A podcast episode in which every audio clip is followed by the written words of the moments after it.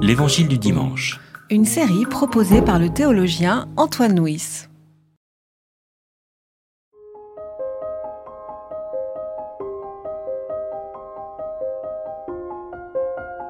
Jésus regagna l'autre rive en bateau, et une grande foule se rassembla auprès de lui. Il était au bord de la mer. Un des chefs de la synagogue, nommé Jaïros, arrive. Le voyant, il tombe à ses pieds et le supplie instamment. Ma fille est sur le point de mourir.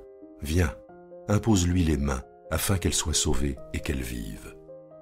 Il s'en alla avec lui. Une grande foule le suivait et le pressait de toutes parts. Or il y avait là une femme atteinte d'une perte de sang depuis douze ans.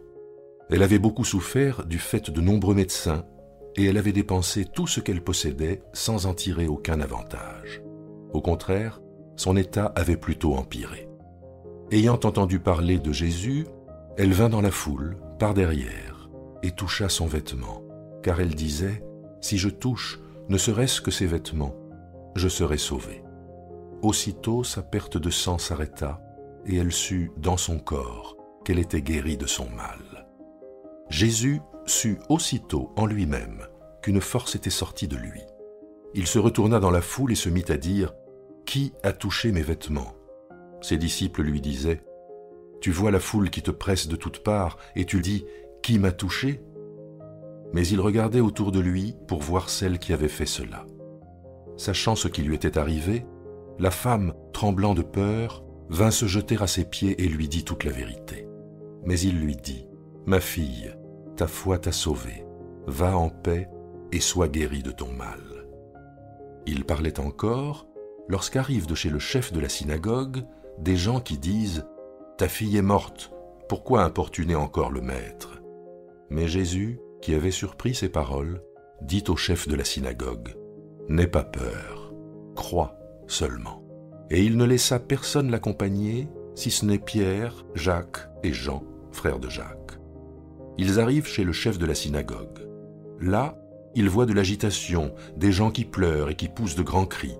Il entre et leur dit Pourquoi cette agitation et ces pleurs? L'enfant n'est pas morte, elle dort. Eux se moquaient de lui. Mais lui les chasse tous, prend avec lui le père et la mère de l'enfant, ainsi que ceux qui l'accompagnaient, et il entre là où se trouvait l'enfant. Il saisit l'enfant par la main et lui dit Talita cum, ce qui se traduit Jeune fille, je te le dis, réveille-toi.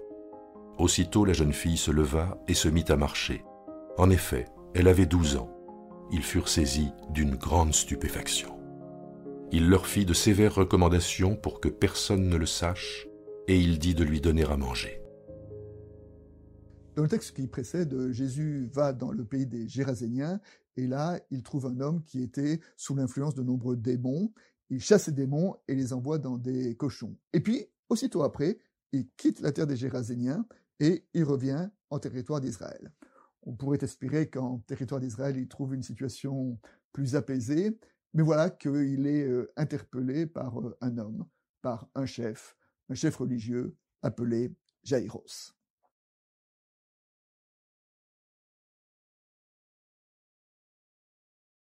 Alors, deux points d'abord pour introduire notre texte. Euh, d'une part, ce texte met en jeu deux personnages.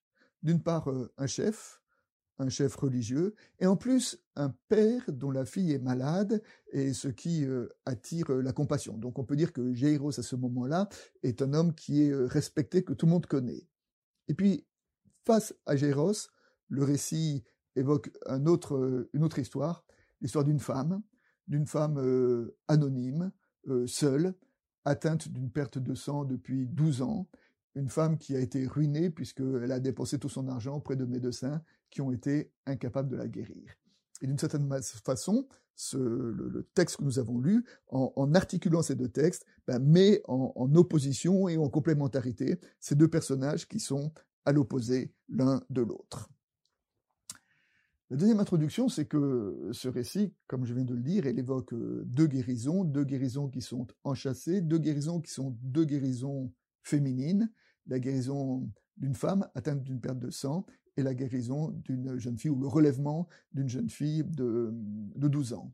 et ce qui relie ces deux, ces deux femmes, c'est justement le nombre 12, hein, puisque la femme est atteinte d'une perte de sang depuis 12 ans, alors, euh, sa maladie est une maladie qui, depuis 12 ans, la, met dans le camp de l'impureté, puisque les femmes, les femmes sont impures pendant leur période.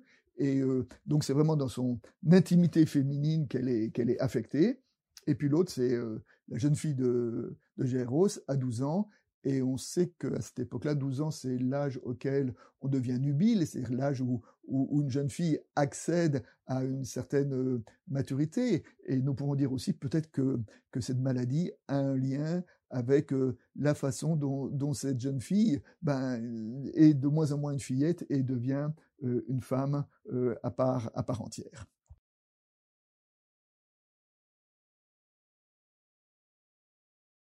Alors sur euh, trois pistes d'actualisation, la, première piste, euh, d'abord euh, souligne la présence de la foule, hein. la foule qui est dense, la foule qui, qui, presse Jésus au moment où il accompagne Jaïros, et puis enfin la foule que Jésus sort de la maison de Jaïros lorsque il arrive chez lui au moment où il va rencontrer les jeunes filles parce qu'il y a des événements qui n'ont pas besoin de la foule, qui doivent se passer dans une certaine intimité.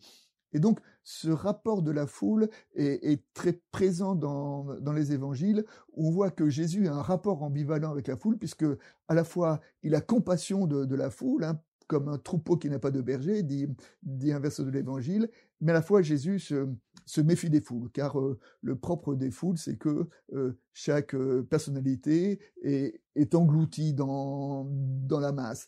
et les hommes ne sont plus eux-mêmes, ils sont simplement les pions d'une foule qui les dépasse. Et d'ailleurs, il n'est pas euh, innocent de remarquer que souvent, lorsque un homme s'adresse à Jésus, euh, souvent il le prend à l'écart. C'est-à-dire qu'au sens premier du terme, il le défoule, il le sort de la foule pour euh, le considérer comme un sujet. Jésus ne veut pas s'adresser à des foules, il veut s'adresser à des sujets uniques. La deuxième piste est euh, à propos de la femme euh, atteinte d'une perte de sang. Euh, le texte dit, ça fait 12 ans qu'elle est malade, ça fait 12 ans qu'elle a tout essayé pour guérir, qu'elle a dépensé tout son argent et qu'elle n'y est pas arrivée. Elle voit arriver Jésus. Jésus est probablement précédé par une réputation de, de thaumaturge. Elle pense qu'elle veut le guérir et dans un geste désespéré, elle a un peu une démarche superstitieuse. Par derrière, elle va et elle touche son manteau. Dès qu'elle le fait, elle sent qu'elle est guérie en elle-même. Jésus s'arrête, dit qui m'a touché. À ce moment-là, la femme pourrait euh, se sauver dans l'anonymat de la foule, mais au contraire, là, elle se jette aux pieds de Jésus et Jésus lui dit ta foi t'a sauvé. C'est-à-dire que Jésus rend la guérison à la femme. Il dit cette guérison tu ne l'as pas volée, cette guérison elle, elle est à toi, va et sois délivré de ton mal. D'une certaine manière, nous pouvons considérer que euh, au-delà de la guérison, il y a cette démarche de Jésus qui rend la femme euh, autonome et responsable de ce qui lui est arrivé. Le troisième thème, c'est euh, après avoir euh, relevé la fille de Jaïros, euh, Jésus recommande de ne pas dire ce qui s'est passé. Et ça, c'est un peu le thème du secret messianique qui traverse un peu l'évangile de Marc et qui nous étonne, car dans un premier temps, on pourrait dire que devant le relèvement d'une jeune fille qui, était morte, quelle belle publicité pour Jésus, et Jésus pourrait s'appuyer sur cette guérison-là pour essayer de donner euh, autorité, pour donner audience euh, à son ministère. Et au lieu de cela, il demande euh, aux témoins de se taire. Pourquoi? Parce que je crois que dans l'évangile, le grand malentendu qu'il y a entre Jésus et la foule, c'est justement autour de ces guérisons. La foule veut du miracle, la foule veut de la guérison, la foule veut que prend Jésus comme un thématurge, et c'est comme ça qu'il l'entend, alors que pour Jésus, la guérison n'est pas du tout euh, le but, ni le plus important dans son ministère, la guérison n'est qu'un signe de la compassion de Dieu, n'est qu'un signe qui est au service de la parole.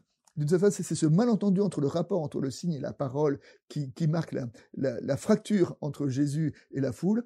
La foule veut le signe pour de la guérison, alors que pour Jésus, la guérison n'est que le signe d'une parole, car ce qui est le plus important dans son évangile, c'est la parole, la parole qu'il veut nous annoncer. Enfin, comme pour euh, terminer, une illustration, lorsque euh, des gens disent à Jaïros que ce n'est plus la peine de déranger Jésus parce que euh, sa fille était morte, Jésus a cette parole, ne crains pas, crois seulement. Parole que nous pouvons aujourd'hui parfois aussi peut-être entendre sur nos propres deuils. Alors, euh, sur nos propres deuil, ne crois pas, ne, crains pas, pardon, crois seulement. Bien sûr, ça ne veut pas dire que, nous ne perdons pas ceux qui nous sont chers, mais ça veut dire peut-être que nous pouvons euh, traverser nos deuils avec avec une foi, avec une présence singulière. C'est ce que dit Paul dans l'Épître aux Thessaloniciens, quand il dit à propos des, des endeuillés, je ne veux pas que vous soyez dans la tristesse comme les autres, comme ceux qui n'ont pas la foi. Ça ne veut pas dire qu'il ne faut pas être triste, c'est-à-dire que notre tristesse est différente, car notre tristesse est habitée par une espérance, la présence d'un Christ qui nous rejoint et qui euh, va même euh, au-delà de nos propres deuils et de nos propres, et de nos propres morts. Voilà comment nous pouvons entendre aujourd'hui cette parole pour notre foi. Ne crains pas, crois seulement.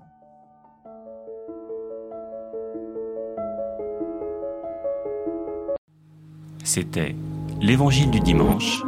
Une série de regards protestants. Enregistrée par Antoine Nuis. Voix off, Dominique Fano-Renaudin.